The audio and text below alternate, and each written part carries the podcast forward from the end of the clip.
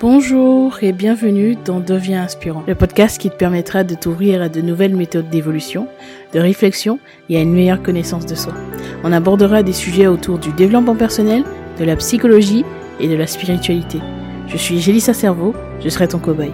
J'apprends, j'expérimente ce que font des personnes inspirantes qui réussissent et je te transmets ce qui fonctionne le mieux dans le but de t'aider à devenir la personne que tu veux être et à inspirer ton monde.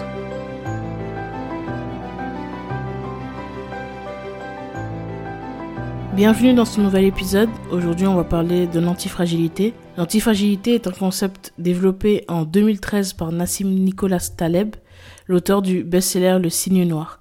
Donc d'abord, je vais t'expliquer ce que c'est que l'antifragilité pour que tu comprennes de manière très simple. Il est important donc de faire la différence entre fragile, robuste et antifragile. Donc un objet fragile est susceptible de se casser sous l'effet d'un choc ou d'une perturbation comme par exemple une porcelaine. Un objet robuste, quant à lui, peut résister à des chocs et des perturbations sans être endommagé, comme un rocher par exemple.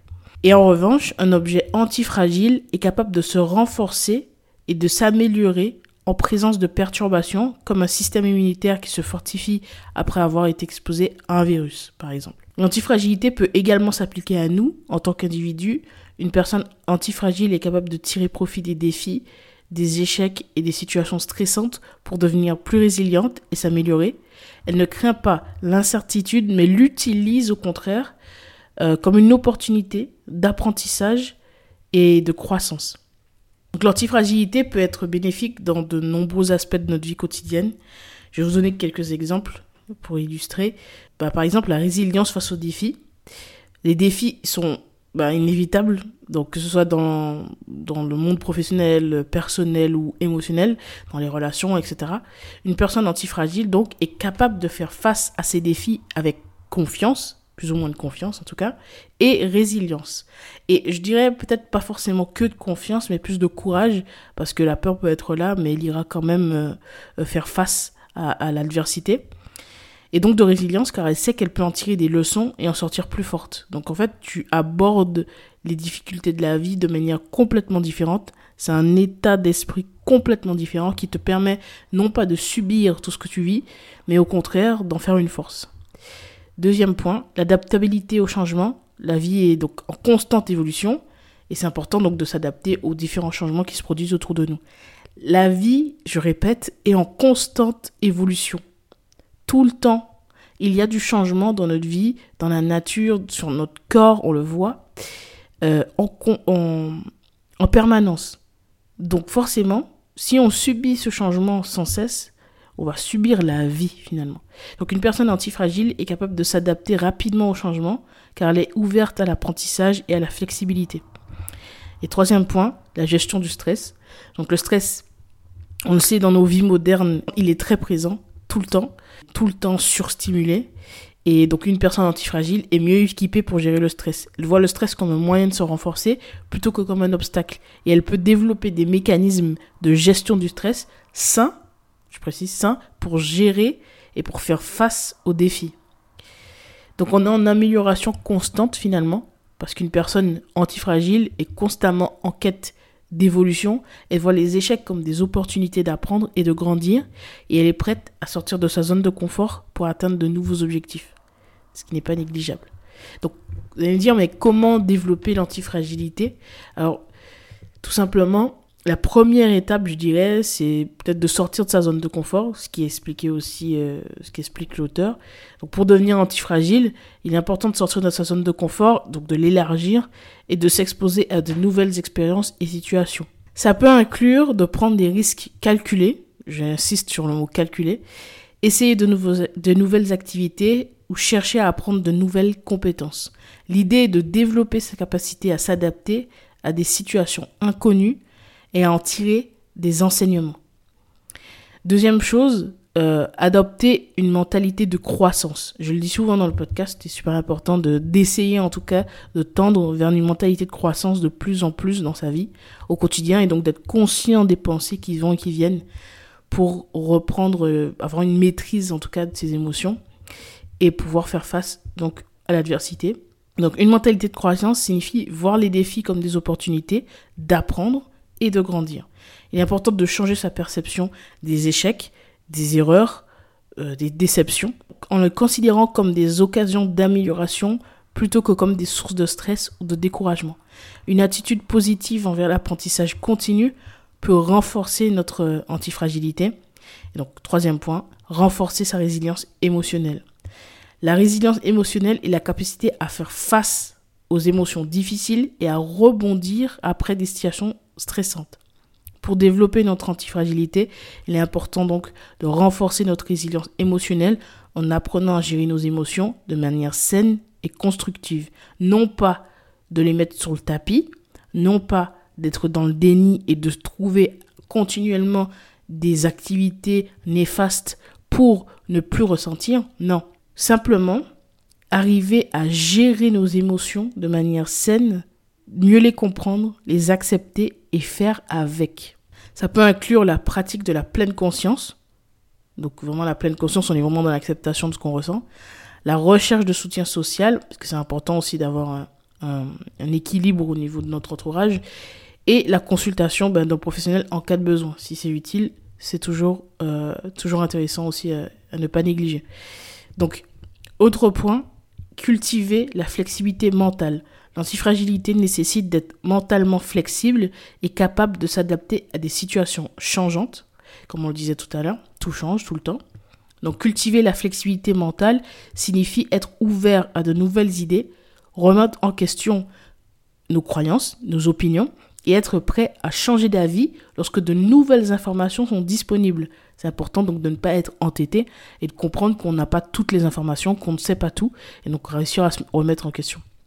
Ça permet d'éviter de s'enfermer dans des schémas de pensée rigides et d'être plus adaptable face aux défis. Et je le dis, je dis souvent que lorsqu'on teste une stratégie dans notre vie, peut-être plus ou moins inconsciente, qui ne fonctionne pas, bah, ça peut être intéressant, non pas de sauter sur la première idée euh, qu'on nous propose, mais plutôt de s'interroger, se demander, ok, si ça ne marche pas de penser comme ça ou d'agir comme ça, comment est-ce que je peux faire pour faire autrement? Quelles sont les possibilités qui s'offrent à moi?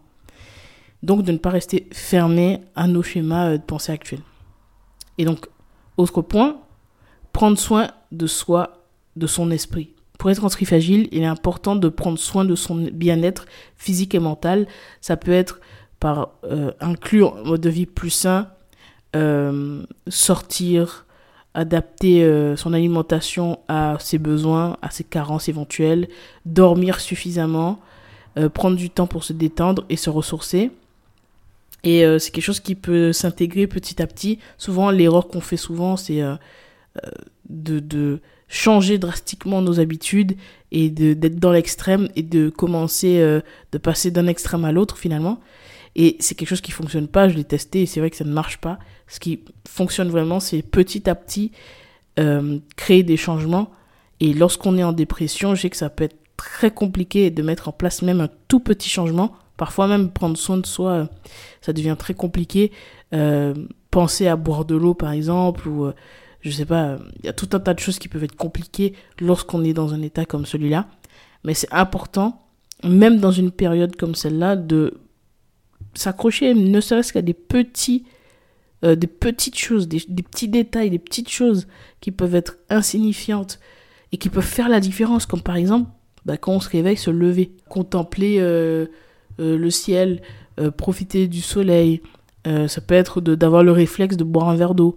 Ça peut être tout un tas de petites choses, de petits détails comme ça qui, cumulés avec le temps, vous permettent de vous sentir mieux. En conclusion, donc un, corps et un esprit en bonne santé sont mieux préparés face aux défis de la vie. C'est vrai que lorsqu'on a des soucis de santé, qu'on se sent pas en forme, ou qu'on est en dépression ou autre, c'est très très très compliqué de gérer ne serait-ce que la petite secousse qui, qui vient dans, dans, dans notre vie euh, les petites difficultés du quotidien deviennent incroyables et super difficiles à, faire face.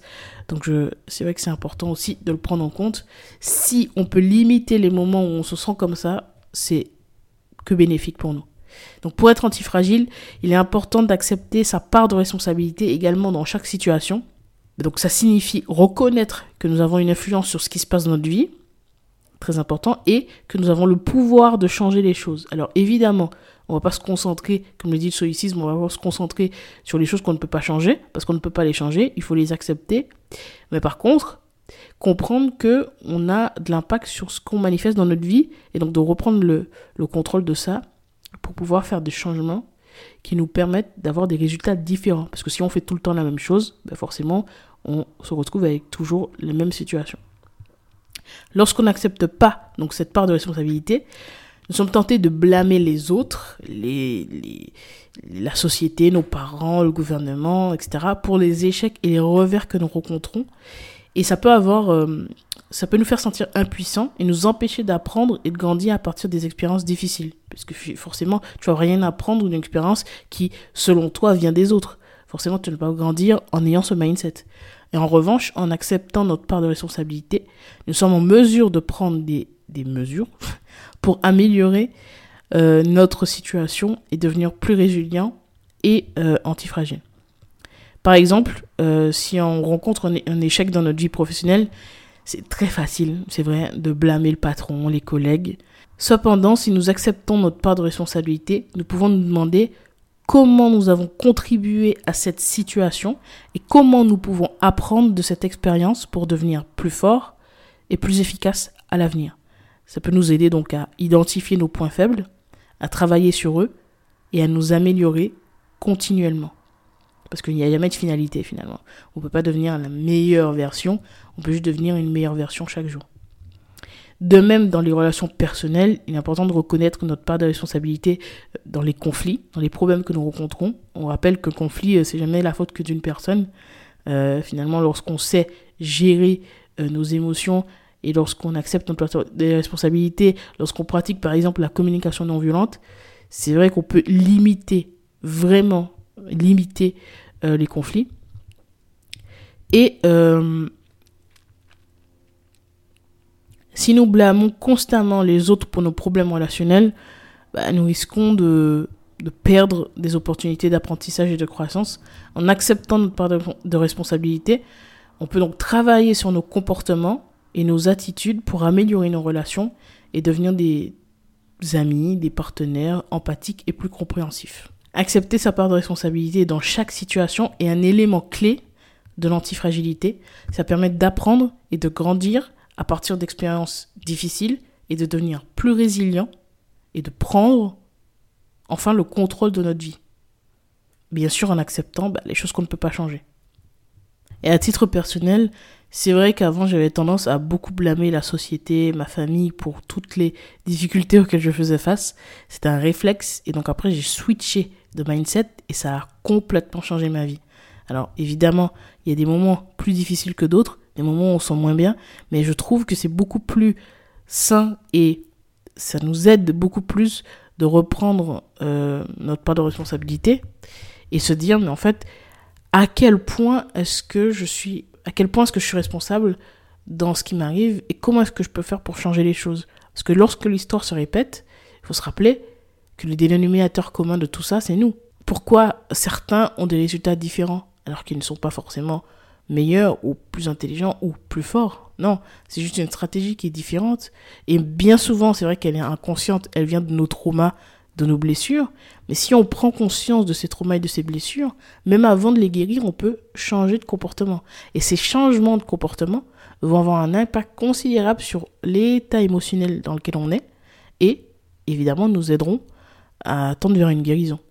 Donc je pense que c'est indispensable et dans ma vie tous les jours, c'est vrai que je prends ma responsabilité dans chaque conflit, dans chaque difficulté. Alors certes, on n'est pas toujours euh, responsable de tout. C'est-à-dire que c'est pas forcément de ta faute, mais c'est ta responsabilité. L'exemple que je prends souvent, c'est si on te ramène, t'as as un petit chiot ou un bébé devant ta porte, voilà, t'as plusieurs solutions qui s'offrent à toi. C'est pas de ta faute s'il s'est retrouvé là, mais par contre, c'est ta responsabilité dès maintenant. Donc, quand tu as eu un conflit avec une personne ou que tu as perdu ton emploi ou euh, que tu as vécu une rupture, peu importe, ça peut être tout un tas de choses. C'est pas forcément de ta faute, mais par contre, à partir de ce moment-là, c'est ta responsabilité. Comment est-ce que tu vas réagir face à cette difficulté? À quel point est-ce que tu vas être à l'écoute de tes émotions? À quel point est-ce que tu vas laisser tes émotions euh, avoir euh, de l'impact donc sur tes décisions, te maîtriser? Est-ce que tu vas décider plutôt de maîtriser tes émotions et de ne pas laisser, de ne pas être tributaire d'elles? Et à quel point est-ce que tu vas laisser cet événement définir ta vie? Parce que bien souvent, c'est ça, en fait. On se met une étiquette nous-mêmes. Et donc après, on considère que voilà, on est comme ça et qu'on le restera pour le restant de notre vie. Et alors, si l'expérience se répète, c'est encore pire. Mais il faut savoir que si l'expérience se répète, c'est qu'il y a quelque chose qu'on n'a pas compris.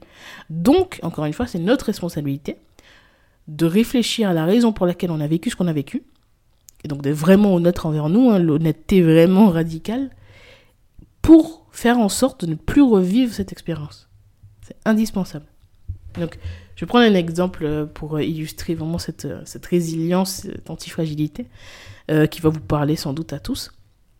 C'est Nelson Mandela, l'ancien président sud-africain, et donc défenseur des droits de l'homme. Nelson Mandela a passé, comme vous le savez sans doute, 27 ans en prison pour sa lutte contre l'apartheid en Afrique du Sud.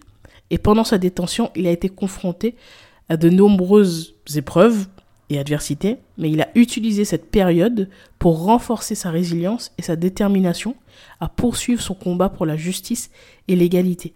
Et à sa libération, Mandela est devenu un symbole de lutte contre l'oppression et a continué à œuvrer pour la réconciliation et la démocratie en Afrique du Sud. Son histoire est un exemple puissant euh, d'antifragilité, car il a transformé les défis auxquels il a été confronté en opportunités d'apprentissage et de croissance, donc devenant ainsi un leader inspirant et influent. Et aujourd'hui, vous savez tout ce qu'il sait. Il n'a pas utilisé euh, euh, justement ses expériences pour se victimiser. Il n'a pas, il aurait pu, au vu de ce qu'il a vécu, mais il en a fait une force. Et c'est un exemple parmi tant d'autres Sachant qu'aujourd'hui, euh, les difficultés auxquelles on fait face, c'est peut-être euh, très souvent des choses assez éloignées de, de cet exemple-là. Donc voilà, on est, pour sa part, il était, euh, il était enfermé, justement. Dans notre vie quotidienne, parfois, on a tendance à blâmer sur les autres et à s'écrouler face à des déceptions qui sont... Bien sûr, toutes les émotions qu'on ressent sont légitimes, mais ce qu'on en fait, c'est ce qui compte, finalement. Donc, il faudrait se demander si parfois on n'est pas tributaire de nos émotions et on ne laisse pas tout ça nous écrouler. Et donc, essayer d'utiliser, dans tous les cas, les, difficultés seront là, l'adversité sera là, euh, les complications seront là. Donc, maintenant, la question, c'est de se demander, mais qu'est-ce que je peux faire pour que ça ne se reproduise pas ou pour ne plus subir le jour où ça se reproduira? Typiquement, dernier exemple, je finirai sur ça, une personne qui nous insulte, qui nous dit une critique, ça peut être un proche, ça peut être une personne inconnue, ça nous touche, ça te blesse, Ça va te faire très mal. Maintenant, tu vas travailler sur toi et identifier pourquoi est-ce que cette chose-là précisément te fait mal. Donc, tu travailles sur toi, tu te remets en question.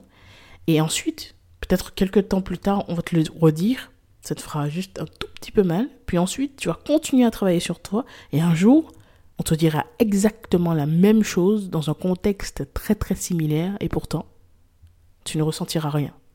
Parce que tu auras compris quelle est ta valeur, tu auras identifié tes qualités, tes forces et même tes faiblesses.